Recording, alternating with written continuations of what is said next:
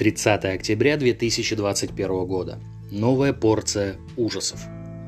Коронавирус может спровоцировать появление свищей в стенках легких, рассказал некий врач-пульмонолог. Свищ – это лопнувший гнойник, который способен вызвать сепсис и заражение крови. Хирургический свищ не лечится, так как сшить его нельзя. Лечится он только антибиотиками, бронхоскопией, когда идет очистка от гноя. По словам врача, в большинстве случаев абсцесс легкого развивается у злоупотребляющих алкоголем, пациентов с трофическими расстройствами и плохо питающихся людей. Однако, бывает очень агрессивная инфекция, когда здоровые люди валятся как бревна. Вот такая мрачная картина. Немного о глобальном. Глава Всемирной организации здравоохранения предупредил мировое сообщество о появлении в будущем нового вируса и призвал извлечь уроки из коронавирусной пандемии.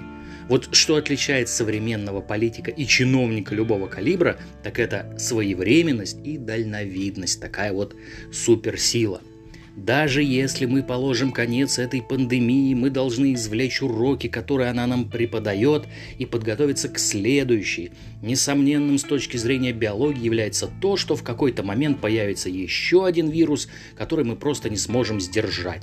Вот так заявил глава организации. По его словам, сейчас мировое сообщество может предпринять шаги, чтобы подготовиться к этому вирусу, обнаружить его и быстро отреагировать, когда он появится – он напомнил, что в мире нет равенства в доступе к вакцинам у жителей разных стран. Так, в настоящий момент от коронавируса полностью привиты лишь 36% жителей планеты. При этом в Африке этот показатель составляет всего 6%. Чтобы в будущем слаженно бороться с возникающими угрозами, глава организации призвал лидеров стран Большой Двадцатки поддержать заключение юридически обязывающего международного соглашения по подготовке к пандемиям и реагированию на них.